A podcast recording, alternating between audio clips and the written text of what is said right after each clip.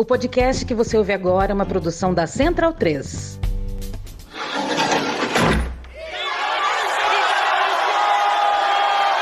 O angoa soma que popia e dendenga o Começa agora a Guilhotina, podcast do Le Monde Diplomatique Brasil. Eu sou o Luiz Brasilino e estou aqui com Bianca Pio. E aí, gente, tudo certo? Bom, no episódio de hoje a gente recebe a socióloga Flávia Rios. Oi, Flávia, tudo bom? Oi, Luiz. Oi, Bianca, tudo bem? Prazer estar aqui. Prazer é nosso, Flávia. Bem-vinda ao episódio 177 do Guilhotina. Doutora e mestre em Sociologia pela Universidade de São Paulo, Flávia é professora adjunta da Universidade Federal Fluminense, foi pesquisadora visitante na Universidade de Princeton e é pesquisadora do Afro-Sebrap. Ela organizou, junto com Márcia Lima, o livro Por um Feminismo Afro-Latino-Americano, com textos de Lélia Gonzalez. Bom, Flávia, a gente gostaria de começar perguntando para você justamente sobre a Lélia, que foi uma importante intelectual na denúncia contra o mito da democracia racial e também durante o processo de redemocratização do Brasil. Você pode contar para a gente um pouco sobre a importância da Lélia nesse cenário político? Posso sim. A história da Lélia Gonzalez é uma história de uma militante militante, intelectual, política brasileira que tem uma trajetória que se caracteriza muito com contornos daquilo que seria dos intelectuais negros brasileiros de origem popular e que depende, né, de alguns mecanismos sociais para a mobilidade, como a educação ou ter algum talento em esportes, enfim. No caso dela, ela teve uma trajetória educacional muito sólida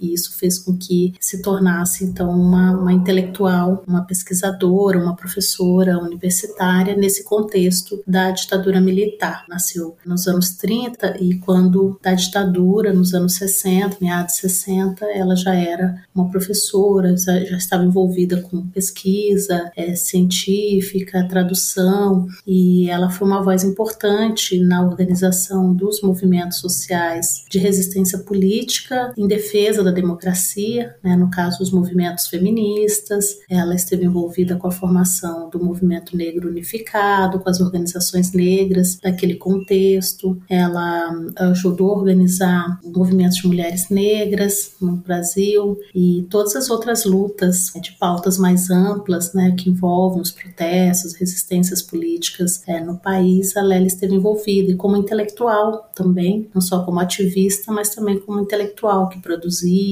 escrevia livros, artigos, então ela tem uma, uma reflexão importante sobre esse contexto de ditadura militar e transição para a democracia e também uma reflexão também que transcende uh, os contornos nacionais. Então ela é uma autora que é relevante em partes, né, uma boa parte da sua relevância está aí nisso que eu acabei de falar. Quais são as principais contribuições do movimento negro para esse momento da elaboração da Constituição Federal? E eu também queria saber se essas contribuições você considera que são reconhecidas pelos partidos em geral, pela sociedade também, né, no geral. É, no contexto da redemocratização do Brasil, os movimentos negros se organizaram em torno dos partidos em oposição aos partidos que defendiam a, a, ditadura, então os partidos emergentes, né, a formação do Partido dos Trabalhadores, partidos trabalhistas, enfim, foram os partidos em que os movimentos negros é, estabeleceram um diálogo, muitas pessoas se candidataram, a própria Lélia Gonzalez foi candidata nas eleições de 1982, depois foi de 86, e tantos outros intelectuais e militantes negros se apresentaram na política. É, na ocasião da Constituinte, em particular, o movimento negro fez uma convenção do negro, um encontro nacional em que se discutiu as pautas, né, a agenda negra por igualdade naquele contexto e propriamente no processo constituinte que envolvia a articulação com os deputados, com a construção das discussões nas subcomissões, nas comissões, esses ativistas também se moveram bastante. Houve a representação de deputados constituintes negros e antirracistas, então, por exemplo, a Benedita da Silva foi eleita, o deputado Caó, né, que ficou conhecido pela lei antirracista que criminaliza o racismo. Então, você tem um conjunto de poucos, mas é, de deputados constituintes negros que foram relevantes para levar a pauta é, e agenda de direitos da população negra para a Constituinte, assim como também vários é, deputados antirracistas que apoiaram. Eu chamaria atenção aqui, por exemplo, do Florestan Fernandes. Os intelectuais, eles apoiaram na, para subsidiar teses, argumentos, fundamentar as subcomissões que promoviam debates sobre temas relevantes, como por exemplo a criminalização do racismo. Então a Constituinte ela deixa ali grifado, né, registrada a relevância de você combater as atitudes e práticas racistas no país, a defesa das terras quilombolas, uma grande conquista dos movimentos negros, dos parlamentares negros e antirracistas nesse momento, é uma conquista anti-ruralismo, né, anti toda a tradição agrária brasileira. Então essa essa conquista ela foi muito importante, é a primeira vez na história que se estabelece a inscrição desses sujeitos de direitos, que são os quilombolas, é, que agora né, serão contados pelo IBGE nesse censo de 2022. É, nós vamos saber o real magnitude né, do número de pessoas quilombolas que tem no país. É, então, essa é uma conquista da Constituinte, sem contar toda a politização em volta da questão da igualdade racial, da relevância de se debater o problema do mito da democracia racial que que os ativistas problematizassem as práticas de racismo, os racismo cotidianos, estruturais da sociedade. Então essa a constituinte ela teve esse duplo efeito, né? o efeito mais institucional, né, que garantiu uma legislação, um aparato jurídico legal pela igualdade racial, mas também é, garantiu e permitiu, né, uma mobilização, uma articulação forte que envolveu uma plataforma suprapartidária e que envolveu um ativismo de articulação de sociedade civil, parlamento, partidos também. Um ajuste complexo que envolveu também o que a gente poderia destacar, a própria academia, a universidade, as várias universidades brasileiras. Então, esse momento é um momento importante do país. Eu associaria a esse contexto da Constituição a um momento de efervescência política também, que envolvia aquela época, o centenário da abolição. Foi um momento importante, foi um momento que se debateu, por exemplo, a construção da Palmares, né, que hoje é a Fundação Palmares. Então, foi naquele contexto ali que era de constituinte, mas que era também de centenário da abolição em 88, é que se promoveu todo um debate em defesa de repensar os símbolos nacionais de liberdade, é, recusando assim a figura da Isabel como a redentora da monarquia brasileira e inscrevendo de maneira mais propositiva o Zumbi dos Palmares, a ideia de ter Palmares como a referência de liberdade e a institucionalização de um espaço para discutir, pensar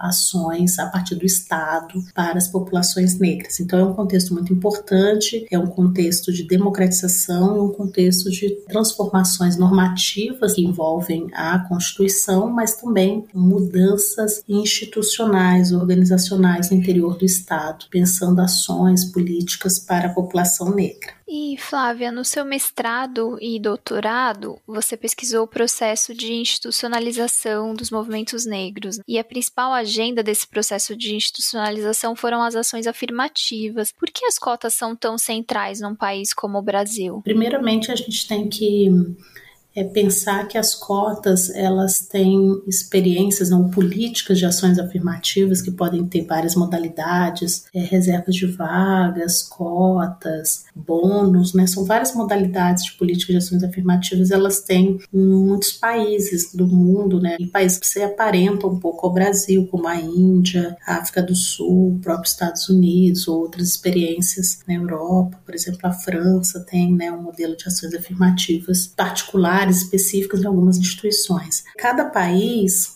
ele tem suas demandas específicas, mas essa política, né, ações afirmativas, elas parecem ter sido um modelo que foi se ajustando, mas que tem múltiplas formas em vários países do mundo, que visam justamente reparar algum tipo de injustiça sistemática, discriminação histórica e persistente que determinados grupos eventualmente possam sofrer na formação de uma nação, na constituição de um Estado nacional Então, no nosso caso, no caso brasileiro, as políticas de ações afirmativas elas se destinaram né, a grupos que sofrem graves desigualdades. Aí, inicialmente, elas ganharam o formato de desigualdades de classe, já que o perfil da nossa ação afirmativa, o padrão, é uma ação afirmativa que inclui pessoas oriundas de escolas públicas. Então, esse é um formato. A gente tem graves distorções no ensino, na pirâmide educacional brasileira, fazendo com que as pessoas que tinham pouca, poucos recursos não tivessem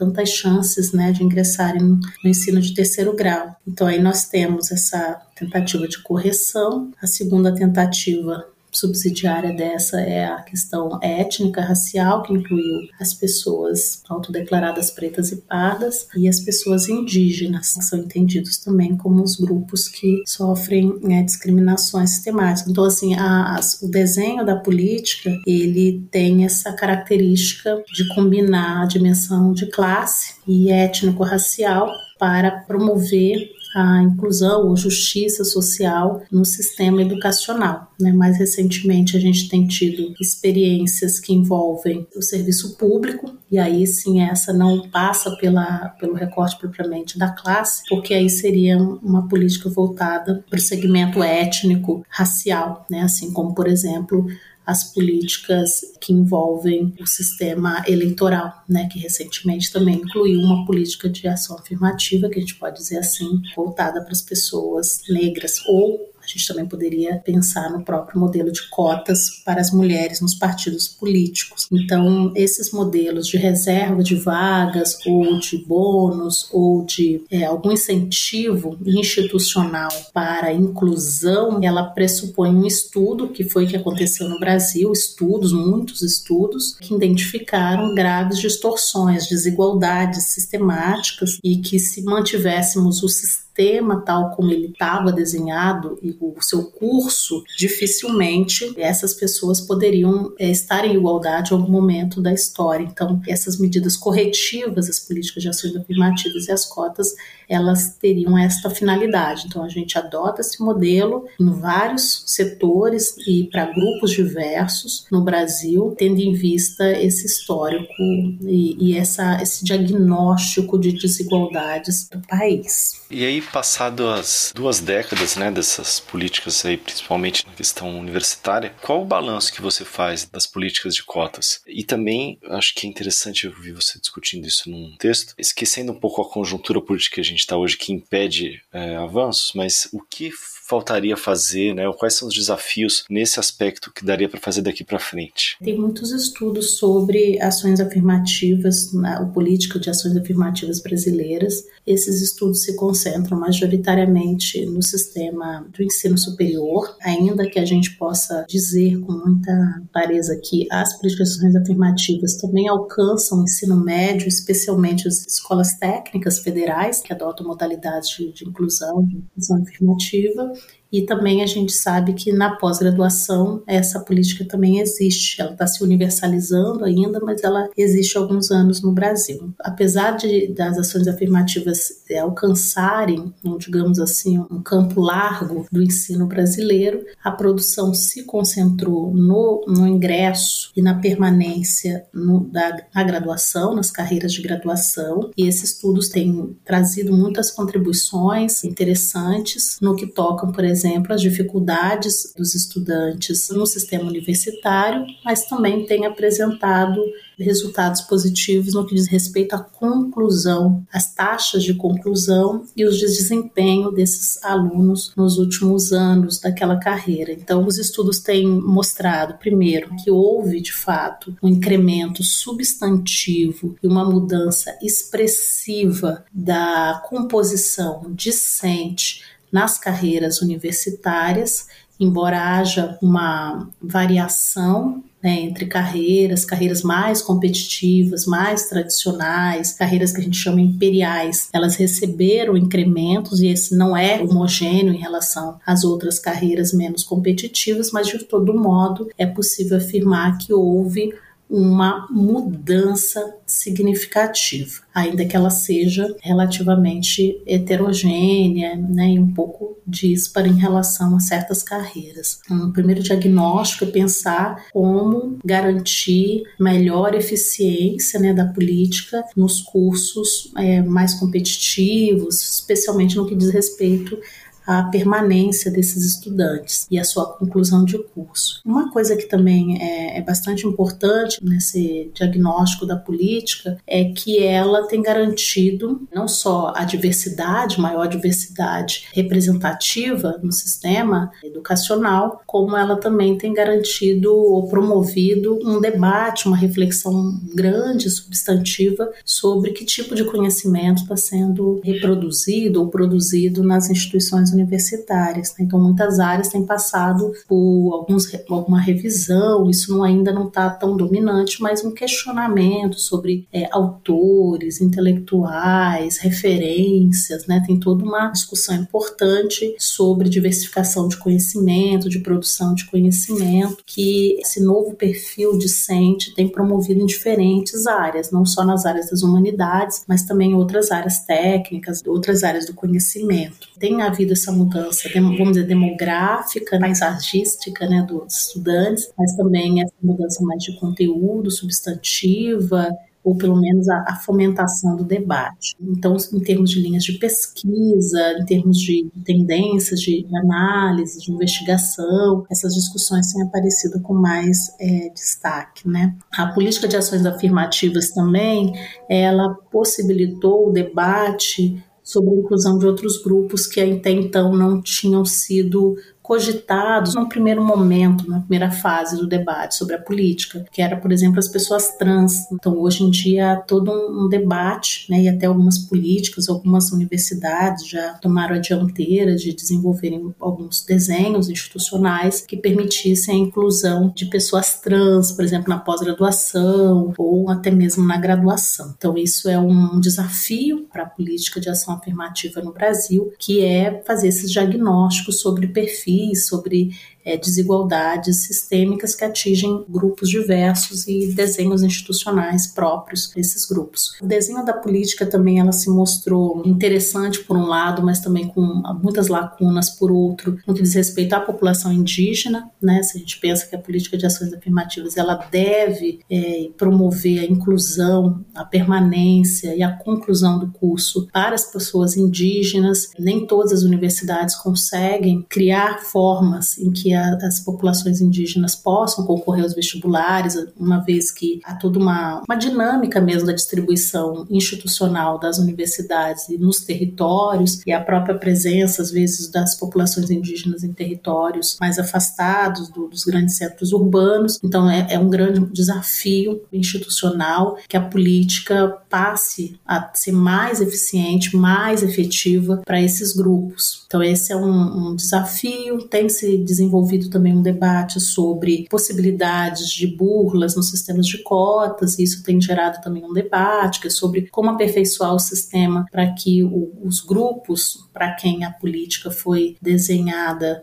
realmente venha ocupar aquele espaço, aquelas vagas, seja de fato o beneficiário e não outras pessoas que eventualmente possam se valer de algumas falhas nos sistemas, enfim, esse tem sido também um grande desafio, mas eu diria que o maior desafio dessa no conjunto, né, sem observar os detalhes que são muito importantes dos grupos, mas no conjunto é pensarmos numa avaliação permanente dessa política no que diz respeito ao seu desenvolvimento para o mercado de trabalho, a inserção desses profissionais e também a permanência, né? Se a gente vive num contexto, quer dizer, a política ela tem funcionado relativamente bem, ela tem sido relativamente eficiente para que ela se proponha ainda que necessite de alguns ajustes, mas ela depende também não só de garantir o acesso, mas a permanência desses estudantes nas universidades. Então, hoje nós poderíamos dizer que o principal trava ao desenvolvimento e à eficiência da política de ação afirmativa é o baixo investimento ou o desinvestimento é, nas universidades públicas, a maior geradora da política de inclusão para esses grupos discriminados é, na sociedade. Então, esse é um desafio que é como garantir a sustentação da política, a permanência, portanto, desses estudantes nas instituições. É uma política que também parece ter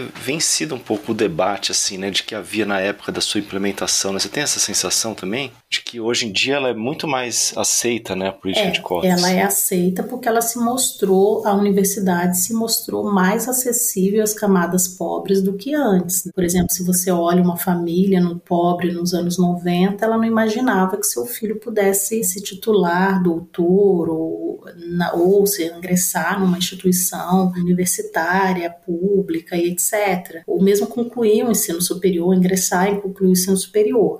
Então era um sonho inacessível. E as políticas elas colocaram no horizonte, não quer dizer que se tornou é, uma obviedade de jeito nenhum, ainda continua sendo difícil e as pessoas lutam para ingressar no ensino superior, mas colocou no horizonte dessas famílias e desses jovens a possibilidade deles sonharem, deles acreditarem que podem ingressar na universidade. E as experiências concretas de ver às vezes um vizinho um primo, um parente, um primeiro da família, etc., faz com que as pessoas acreditem na efetividade da política. Então, essa crença muito concreta, baseada muito na experiência concreta do vivido e também da mudança de expectativa, uma expectativa de que a coisa pode de fato acontecer, ainda que as dificuldades hoje sejam bem grandes, né, para a pessoa se manter na universidade, como por exemplo garantir o deslocamento do lugar de moradia até a universidade, ou garantir que a pessoa possa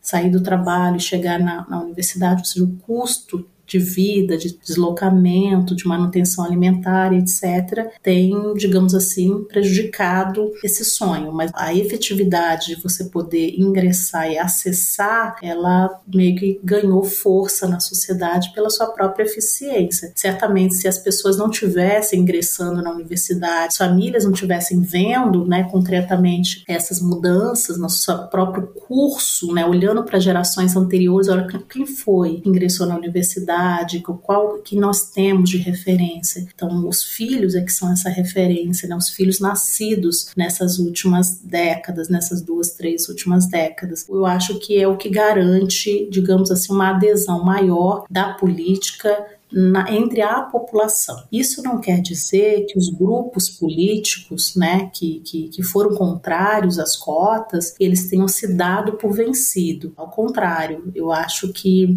o fato da política ter sido eficiente garantiu uma adesão popular maior, o que fez com que se fosse, se tornasse relativamente custoso ter que mexer com uma política com efetividade. Então é, é custo político movê-la, mas não quer dizer que as pessoas que foram contrárias não possam vir a mover e não continuem fazendo projetos de lei que alterem a política, que prejudiquem. Flávia, essas ações afirmativas elas foram colocadas em práticas aí num período que você qualifica como de consolidação democrática. Você poderia apresentar assim quais são foram as outras políticas, né, para além das ações afirmativas que foram efetivadas aí nesse período também no sentido de ampliar a equidade racial no Brasil? A equidade racial ela pode ser desenvolvida, garantida por duas vias que não precisam ser contraditórias nem conflitantes. Você pode ter políticas universalistas que atinjam populações mais pobres, uma vez que as populações negras no Brasil elas estão nos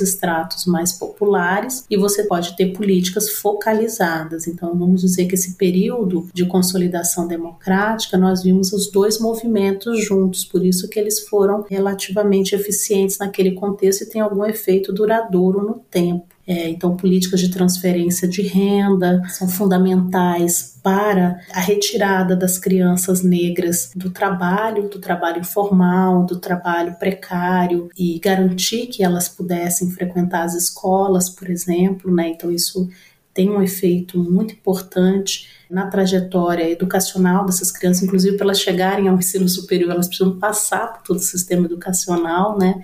É, são muitos anos, parece que não, mas é muito difícil manter uma criança pobre é, em situação de vulnerabilidade na escola e mais do que mantê-la na escola, garantir que ela possa passar por aqueles ciclos educacionais com qualidade de aprendizagem. Então, esses são processos que as políticas mais universalistas, que não tinham recortes raciais, mas tinham recortes de classe, foram muito importantes, assim como, por exemplo, as populações que moravam em regiões rurais, né, como quilombolas. Hoje, por exemplo, se tem um quilombola, ele pode se beneficiar de uma política de cotas, né, se autodeclarando preto ou pardo. Contudo, você ter a possibilidade de que seu território tenha luz, água, tenha escola, para que você possa se desenvolver e percorrer essa etapa educacional até poder se apresentar no sistema é, universitário. Então, todas essas garantias econômicas mínimas de segurança alimentar, de educação básica,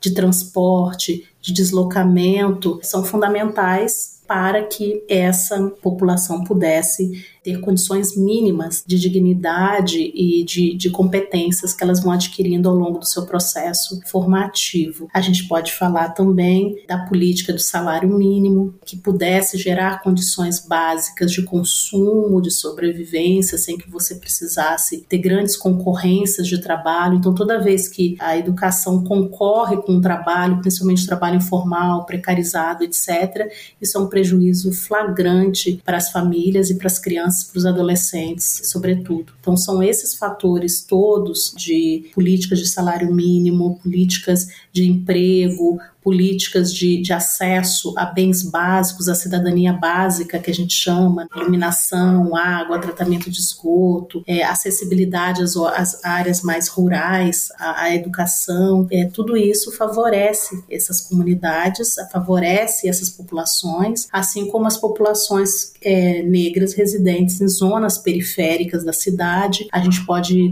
no campo do ensino superior, por exemplo, a gente pode falar da política que levou à descentralização e a interiorização do ensino superior, não só a ampliação do número de vagas, mas a possibilidade de criação de campi em vários estados, em várias cidades, eh, garantindo então a circulação de pessoas que viviam em áreas mais deslocadas dos grandes centros. Então, quando olhamos essas transformações de estabilidade democrática, elas precisam ser olhadas num conjunto, porque a, a trajetória educacional desses, desses jovens, dessas pessoas, elas vão se desenvolvendo ao longo do tempo. Então, hora elas estão precisando de uma demanda de política, no outro momento da trajetória delas, de outra política, né? Então essa política integral, né, pensada e formulada e eficiente nas suas várias etapas, elas garantem que essa trajetória tenha um relativo sucesso a alcançar outras etapas e outros níveis educacionais e de vida também. Você acredita que, de alguma forma, os interesses envolvidos aí nesse período de crise da democracia atual, eles se valeram desses avanços que você nos contou para emplacar a agenda deles e conquistar o apoio aí entre setores conservadores? Essa pergunta é muito complexa, porque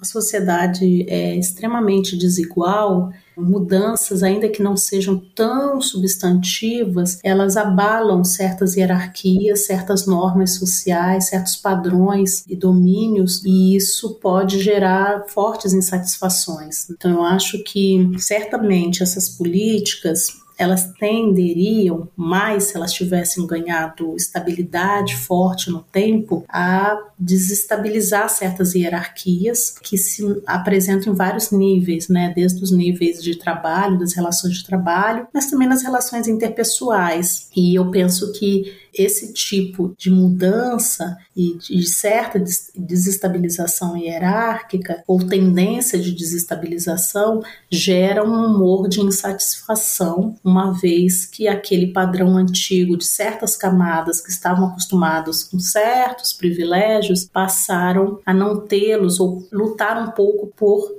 privilégios já assentados. Digo, por exemplo, o acesso fácil e tranquilo que era antes desse processo de estabilidade em relação a ter uma babá, uma empregada doméstica, alguém que cuide da casa e etc., que acabava sendo um certo privilégio, principalmente para as classes médias. E aí, se essas jovens, ao invés de elas serem babás, elas resolvem concluir o ensino médio e ingressar na universidade, você cria uma desestabilidade de condutas, de vida, de família, de regramentos sociais e econômicos econômicos. Então, de algum modo, essas insatisfações sociais, elas ajudam a explicar insatisfações de classes, insatisfações de grupos raciais estabelecidos com a sua hierarquia e seu modo geracionalmente transmitido na sociedade. Então, isso é um, talvez um dos fatores explicativos para algumas adesões a projetos políticos que visassem é, digamos assim, um restabelecimento de uma ordem anterior, mas também tem outras dinâmicas que estão em jogo, como a própria luta partidária, né, a luta pelos partidos políticos por construir um projeto que pudesse atingir certos segmentos sociais que teriam aderido ao projeto então vigente de estabilidade democrática, que envolvia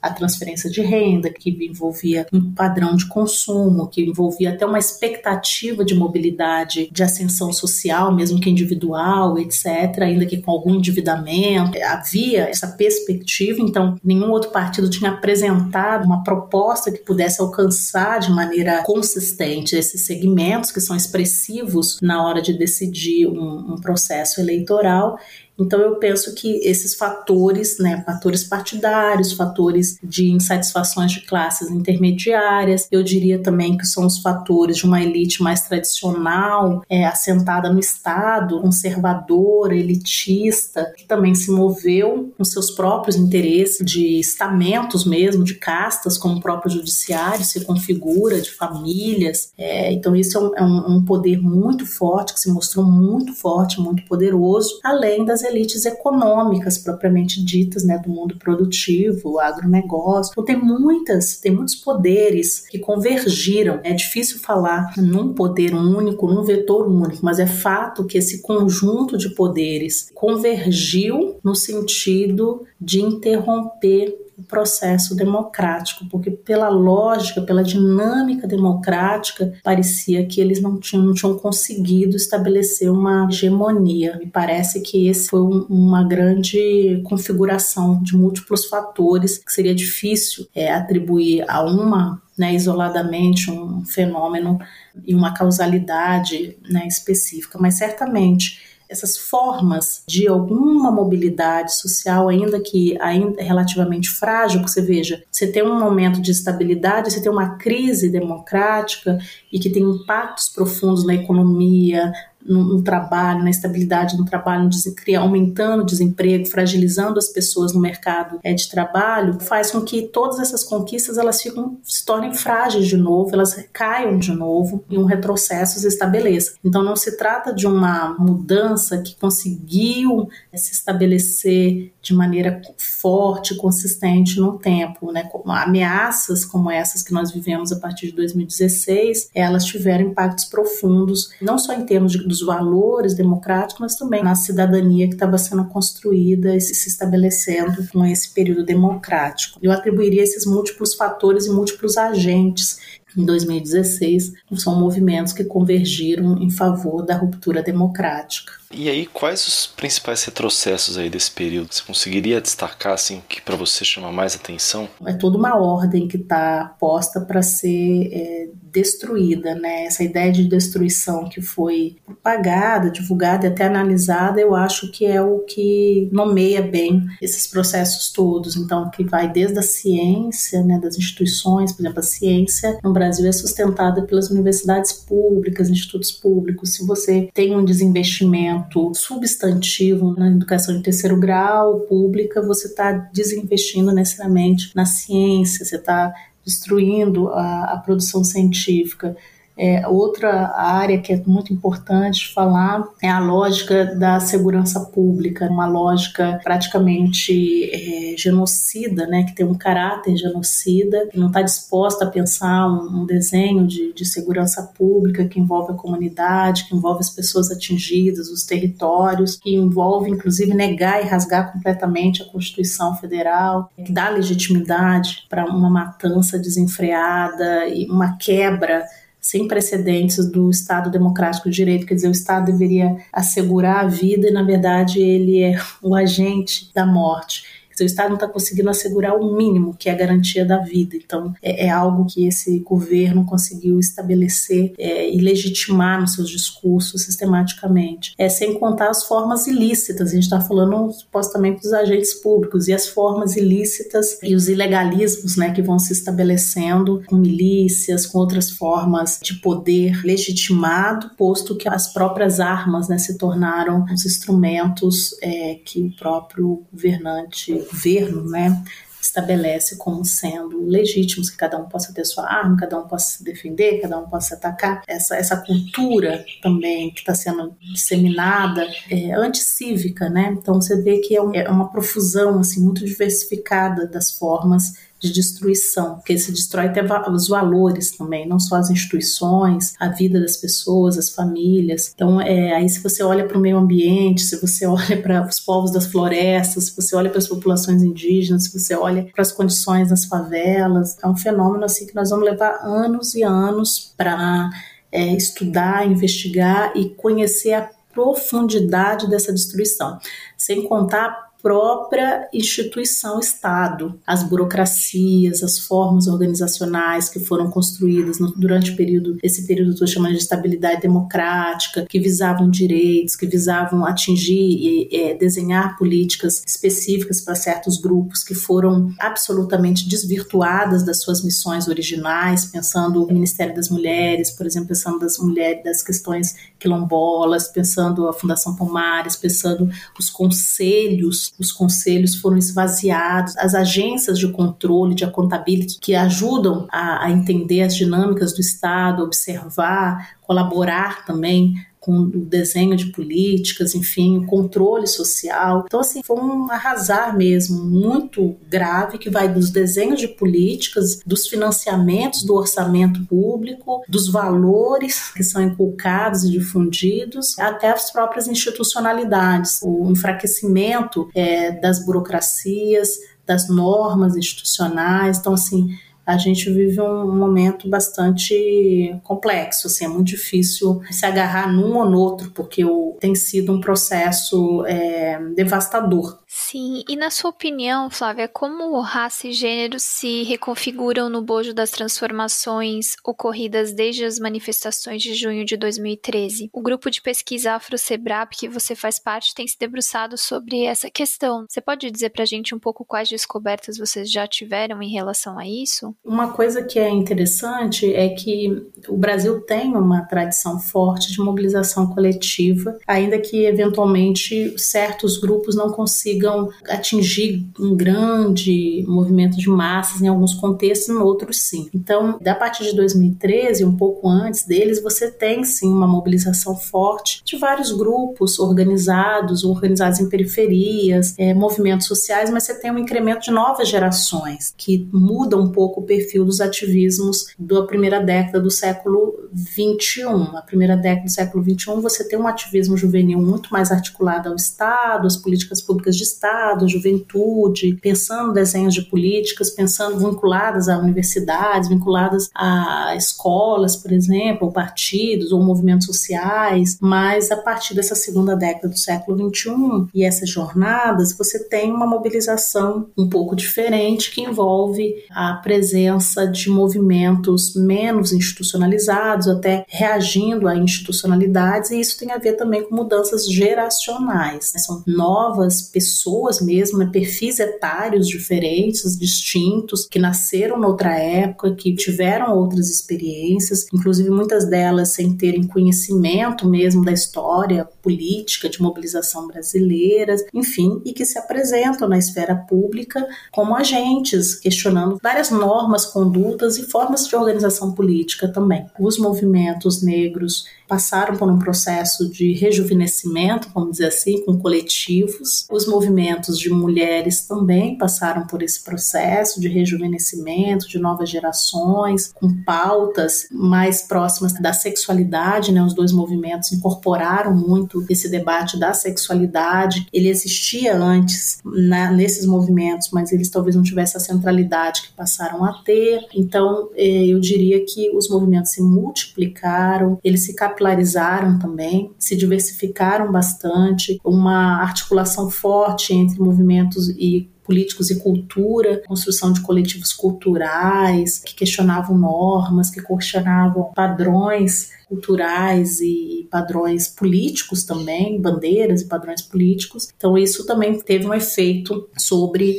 esse debate todo da, que o Junho trouxe, teve efeito sobre esses movimentos de mulheres, esses movimentos negros é, ocorre que a história está sempre em curso e sempre em transformação. Então, por exemplo, a morte da Marielle foi um grande divisor de águas, por exemplo, para muitos movimentos de mulheres e movimentos negros também. O assassinato, a brutalidade do assassinato, ser um assassinato político, fez com que muitas mulheres começassem a pensar a institucionalidade como um caminho de transformação social. Então, muitas daquelas que se organizavam às vezes como coletivos e achavam que é, a mudança dos padrões de valores, de comportamentos, etc., seriam os caminhos, passaram a entender que era preciso também se apresentar na política, ser representante política, ser uma deputada, ser uma vereadora e etc. Então, tanto o impeachment em 2016 da única e primeira mulher que se apresentou como presidenta da República do Brasil, isso tem um efeito na história das mulheres no país, que tem uma baixa representatividade de mulheres, né, histórica, uma das menores da América Latina, uma das menores do mundo. E esse fato, ele foi muito marcante. E a morte da Marielle, ela foi também,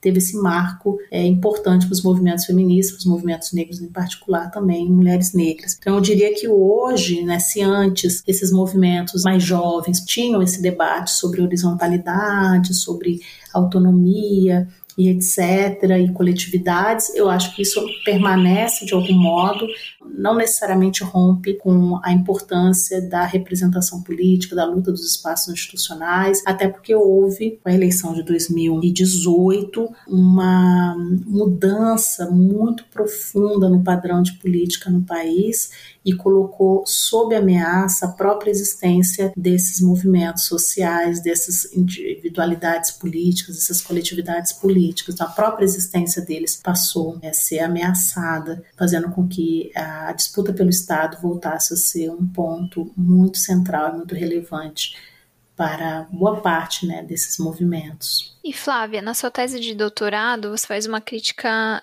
à forma como o PT setoriza a questão negra e aí subordina as instâncias superiores de decisão do partido. Você acha que essa situação mudou nos dias de hoje? Minha tese de doutorado, eu estudei a formação da, do processo de redemocratização brasileiro, os partidos que se apresentaram naquele contexto. E alguns partidos trouxeram, não era exatamente uma inovação, porque no meados do século XX a gente poderia encontrar, é possível encontrar também uma forma organizacional intrapartidária com a temática racial nesse órgão.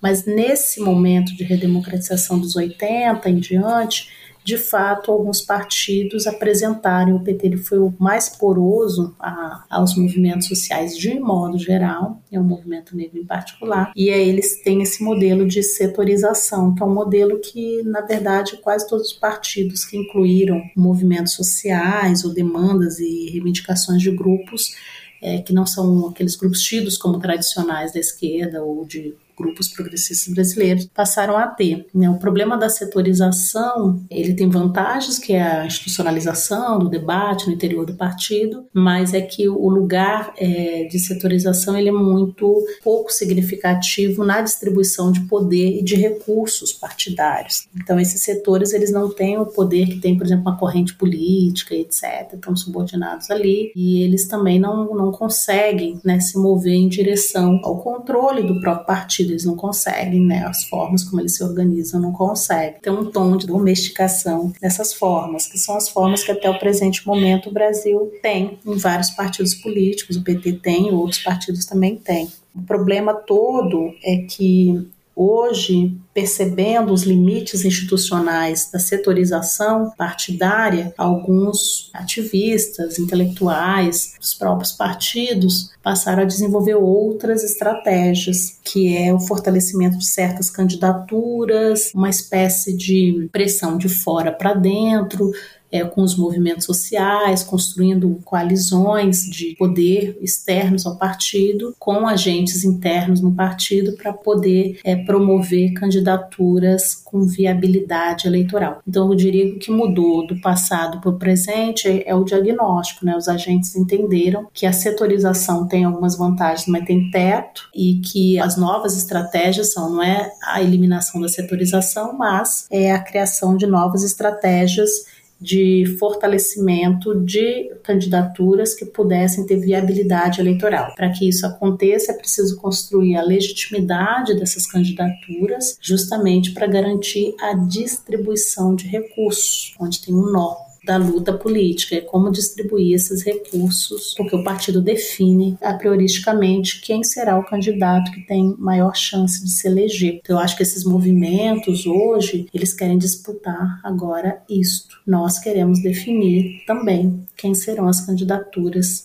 que vão se eleger né, que o eleitorado vai ter as mãos à disposição. Acho que o debate agora ele mudou um pouco, não sabemos qual vai ser a eficiência desta estratégia, mas essas eleições de 2022 colocam em cena o desenho de uma nova estratégia, vem sendo ensaiada em vários partidos, principalmente os progressistas, é, nessas últimas eleições e nessa de 2022 é, a gente tem observado esse desenho com mais clareza. Isso talvez também responda ao protagonismo que o movimento negro, né, especial o movimento de mulheres negras, vem tendo nos últimos anos. Eu lembrei das manifestações contra o, o Bolsonaro e as políticas dele durante a pandemia que foram feitas em 2020, 2021, muitas delas convocadas por essas organizações. Né? Como é que você enxerga aí esse momento do, dos movimentos? É, é um momento que os movimentos tiveram que se reorientar, né? Os movimentos passaram a trabalhar mais em formas de coalizões, porque afinal de contas é, esse contexto dificulta que os movimentos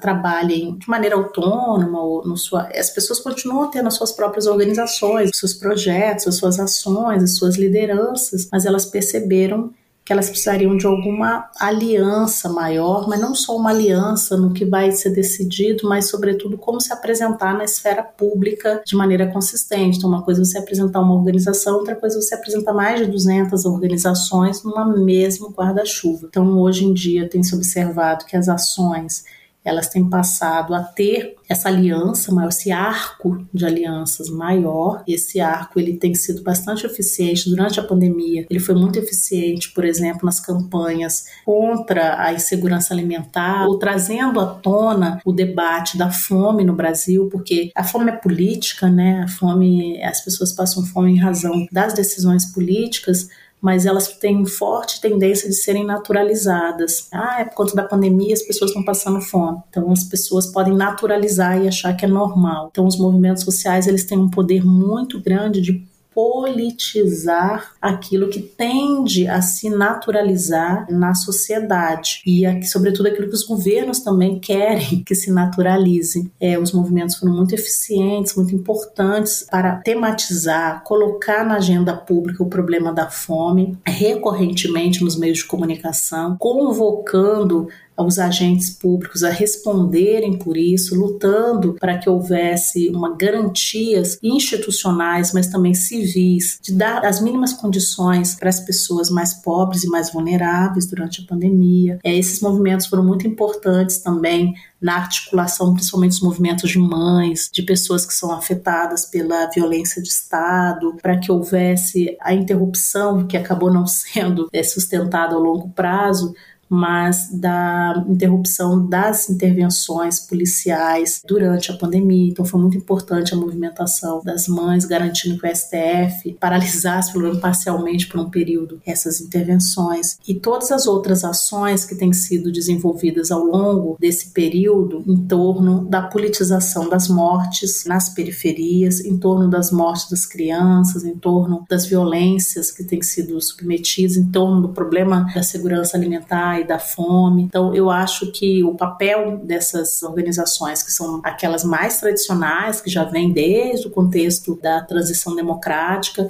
até aquelas mais recentes, que emergiram agora nas últimas décadas, elas têm sido muito decisivas, porque você de fato tem um campo organizacional muito forte no Brasil. Isso é uma coisa que a gente deve se orgulhar. Parece é, quando a gente olha para o poder instituído, né, o governo federal de extrema direita, fascista, às vezes é, cria-se um desânimo como se a gente estivesse num vazio, mas na verdade nós não. Isso talvez eles queiram colocar na gente uma espécie de insegurança, de fragilidade, mas ao contrário, eu acho que a gente tem uma sociedade civil bastante forte, bastante organizada, que tem que é capilarizada e que essas mulheres têm um papel muito decisivo né, na sustentação dessas organizações ao longo do tempo. Então, por exemplo, se você olha outros momentos históricos nossos, são raros os momentos em que a gente encontra organizações com 40 anos, organizações civis, organizações que não são religiosas, que não são partidárias,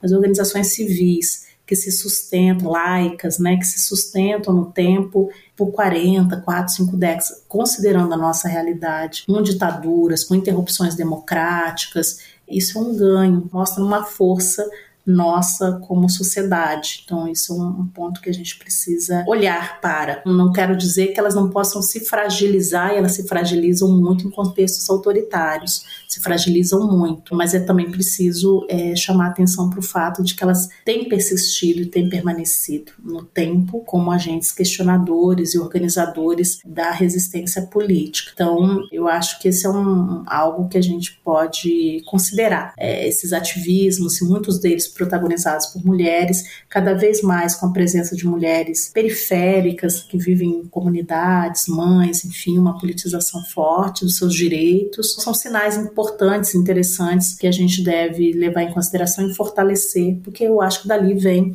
também o fortalecimento democrático o espaço das pautas chamadas identitárias na esquerda ainda é motivo de disputa e de polêmicas. E a gente queria saber qual que é a sua interpretação desse tema. Esse tema ele tem múltiplas interpretações a depender do contexto, né? É histórico o debate entre os chamados temas econômicos associados às classes, em contraste com os debates sobre outros grupos que não reivindicam exclusivamente a classe como formas de atuar na política. Então, isso é antigo, etc. Tem debates em vários momentos históricos, no interior de partidos, de movimentos sociais, de movimentos políticos, no Brasil e fora dele. É, atualmente, esse debate ele ganhou contornos distintos quando a extrema-direita se apropriou das chamadas pautas de costumes comportamentais como arma política. Então, esse incremento do uso político da extrema-direita potencializou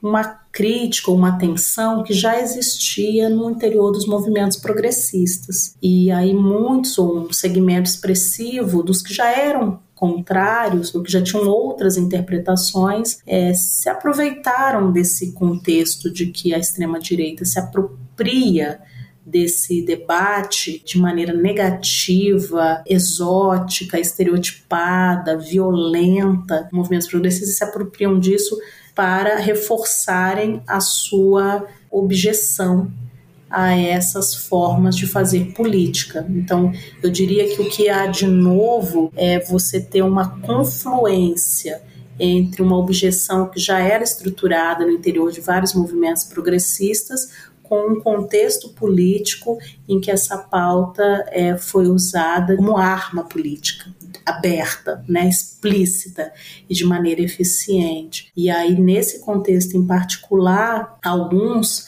entendem que se a gente silenciar é, sobre essa pauta pode ser a melhor estratégia frente à extrema direita, então como se fosse um debate de surdos, né? Só um fala e você só desmente as fake news, etc e outras que entendem que é preciso disputar os sentidos, disputar os valores que estão sendo é, apresentados. É fato que o debate sobre o que está sendo chamado de pautas identitárias, se a gente for observar a história dos movimentos sociais com mais análise, mais profundidade, vai perceber que o que está sendo chamado de pautas identitárias é uma superficialidade, é uma, uma, rotulagem de uma história muito mais complexa. Então, por exemplo, os movimentos de mulheres são movimentos que lutaram pelos direitos políticos, são mulheres que lutaram pelos direitos civis, que lutam por direito à moradia, que lutam pelo direito, que direito ao aborto. Então, elas lutam por múltiplos direitos. E elas se adotam, né, se autonomeiam mulheres porque entendem que essa categoria ela passou por processo de subjugação. E ao politizar a categoria chama atenção para o fenômeno, para o problema, né, dá visibilidade ao problema que está sendo posto em público. E se você observa a história com profundidade, você vai perceber que esse é um falso debate. Mas, ao mesmo tempo, a gente compreende que nas disputas políticas, a simplificação é uma arma. Então, quanto mais os agentes puderem simplificar os problemas sociais para um, uma suposta confrontação política, talvez mais eficiente vai ser, porque confunde mais do que esclarece. Então, é, eu vejo o debate sobre identitarismo como sendo um debate de simplificação do mundo, né, que é comum nos debates políticos mas toda vez que a gente for entrar no terreno, é preciso saber que a areia é movediça. Ela se move menos em fundamentos e mais em imagens de rotulagens, né, em rótulos e estereótipos. E Flávia, vimos um aumento da presença de mulheres negras no parlamento, é, mas mesmo assim políticos negras e negras com mandatos são minoria no Brasil. Por outro lado, é, a gente observou também um aumento da violência política contra essas e esses parlamentares. Como você avalia essa contradição? Não é exatamente uma contradição, porque nós vamos voltar para o debate que originou essa nossa conversa. O Brasil é um país extremamente desigual, profundamente hierárquico. Toda vez que há ameaça à organização desigual e hierárquica, há reação. Então, se uma pessoa que você imagina que deve ser sua empregada doméstica está no parlamento defendendo pautas de igualdade ou está num, num, lugar que você imagina que só você ou só seu grupo poderia estar, você desequilibra a ordem social. Então, essa reação, e é uma reação extremamente violenta, ela tem a ver com essa possibilidade, não quer dizer que tenha havido a mudança de estrutura, não houve, mas a possibilidade que essa mudança, que essas pequenas mudanças geram podem vir a gerar, já criam reações desta natureza. Então não é à toa que a violência política, nas suas diferentes modalidades, que vão desde é, que ela pode sair da dificuldade que uma deputada tem de ingressar numa casa legislativa, porque ela não é entendida enquanto deputada, ela não é reconhecida como deputada, ou, uma deputada que é assediada, ou que é tocada, ou que é violada na casa legislativa, até um assassinato político. Então, as várias modalidades das aparentemente num, num, tipo de nível verbal até aquele que envolve extermínio completo são reações brutais à possibilidade de transformação social. Então essa resistência, essa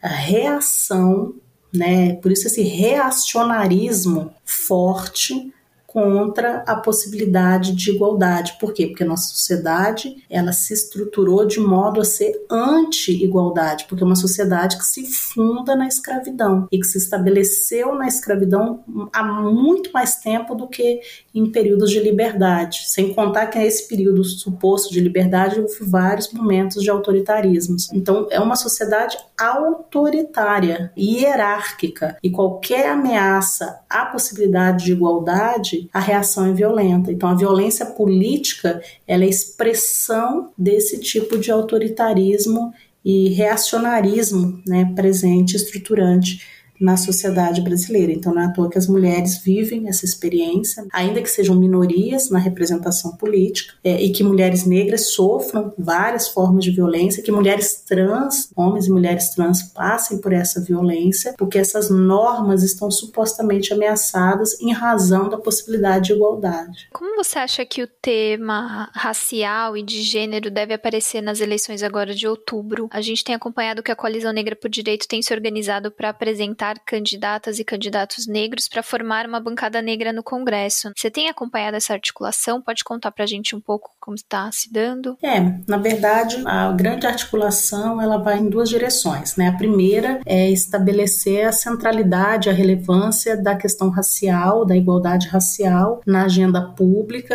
e em várias direções, né? Em pensando em políticas públicas, então é que os, os partidos e candidatos é, progressistas encampem aí a agenda da igualdade racial e discutam né, em seus programas com esses movimentos, que já tem um acúmulo, que já tem um debate, que vai desde as áreas rurais, quilombolas, mas também quilombolas urbanos e até as periferias, cidades, as universidades, para todo lado. Então você tem essa questão da incorporação da agenda da igualdade racial em diferentes âmbitos, na saúde, na segurança pública, na educação, na cidade, nos direitos à cidade, à memória, etc., aos territórios, mas também tem uma luta pela representação representação, ou seja, pelas candidaturas negras. E aí eu acho que tem um salto qualitativo que é não só a garantia das candidaturas, porque a rigor qualquer partido poderia garantir, porque o partido precisa, né, que as pessoas se apresentem como candidatos,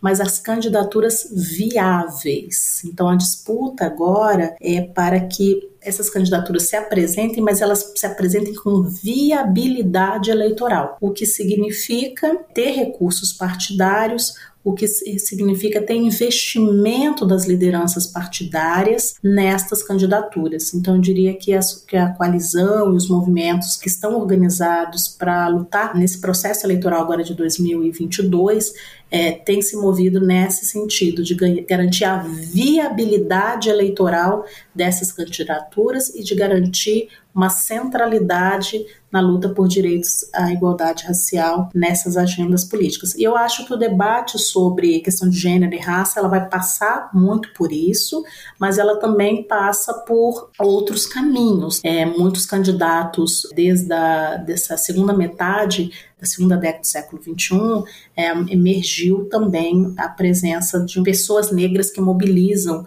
as lutas dos movimentos negros no sentido é, negativo, no sentido de desqualificar né, o próprio movimento, desqualificar as lutas por igualdade racial, a própria existência do racismo, etc. e tal. Então, eventualmente, eu acho que essa, essas eleições vai estar presente no debate presença de figuras negras que ocuparam cargos legislativos ou não no governo Bolsonaro e que vão se apresentar como candidatos de direita contra as políticas de igualdade racial. Então, eu acho que a temática da igualdade racial ela vai aparecer, talvez até com vinculação não exatamente inédita, porque a gente já viu outros candidatos fazerem isso em disputa disputas municipais, que é a vinculação de trazer a temática racial fora do registro da igualdade e de promoção dessas populações, mas no sentido de, repensar, por exemplo, ah, não queremos mais cotas, olha, as cotas não, não fazem sentido, é, a democracia racial funciona do seu jeito, etc., não tem racismo no Brasil, e etc. Então, essa pauta conservadora e até reacionária também vai aparecer, especialmente, imagino, na voz de pessoas negras é, de direita extrema direita. Então eu acho que são assim que esses debates podem aparecer no lado progressista, com essas políticas de igualdade viabilidade eleitoral, e do lado direita extrema direita, com essas candidaturas negras anticotas e que negam a existência do racismo. Bom, estamos chegando aí ao final desse episódio sobre a importância da luta por igualdade e também sobre a reação a essa luta com a socióloga Flávia Rios. Flávia, muito obrigado pela participação aqui no Guilhotina. Muito obrigada, foi um prazer, Luiz, foi um prazer, Bianca. Valeu pela conversa, Flávia. O Guilhotina é o podcast do Le Monde Diplomatique Brasil. Para nos apoiar, faça uma assinatura a partir de R$ 12,90 no nosso site diplomatique.org.br/assine. E te convidamos também para seguir ou favoritar favoritar Guilhotina na plataforma que você nos ouve. E se você utiliza o Spotify, também pode avaliar o nosso podcast. É só dar quantas estrelinhas você acha que a gente merece. É isso. Quem tiver alguma sugestão, crítica ou ideia, é só escrever para guilhotina.diplomatique.org.br. Obrigada pela audiência e até semana que vem. Até.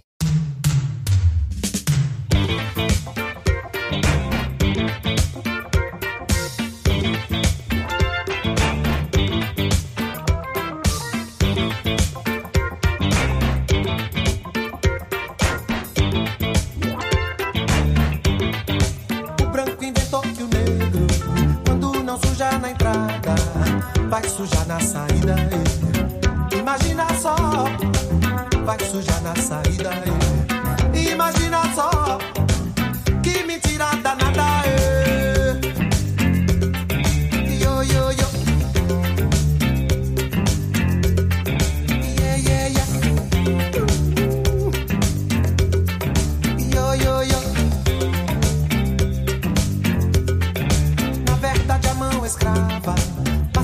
vida limpando o que o branco sujava. Imagina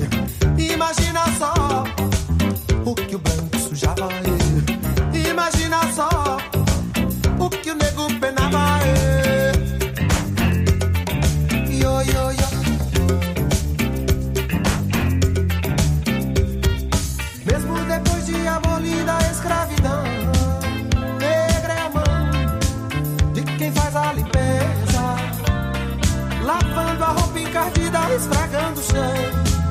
Negra é a mão, é a mão da pureza. Negra é a vida consumida ao pé do fogão.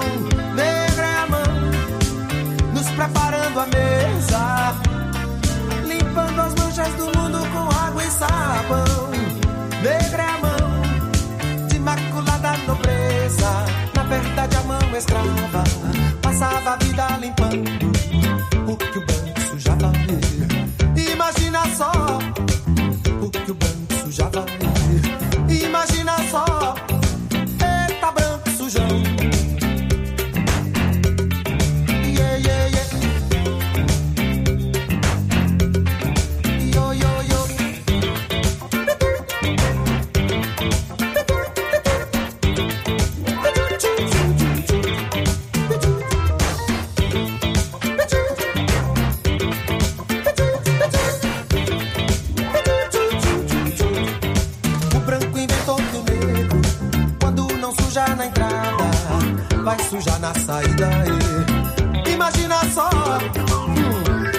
saída. eh. Imagina só, que mentira danada é.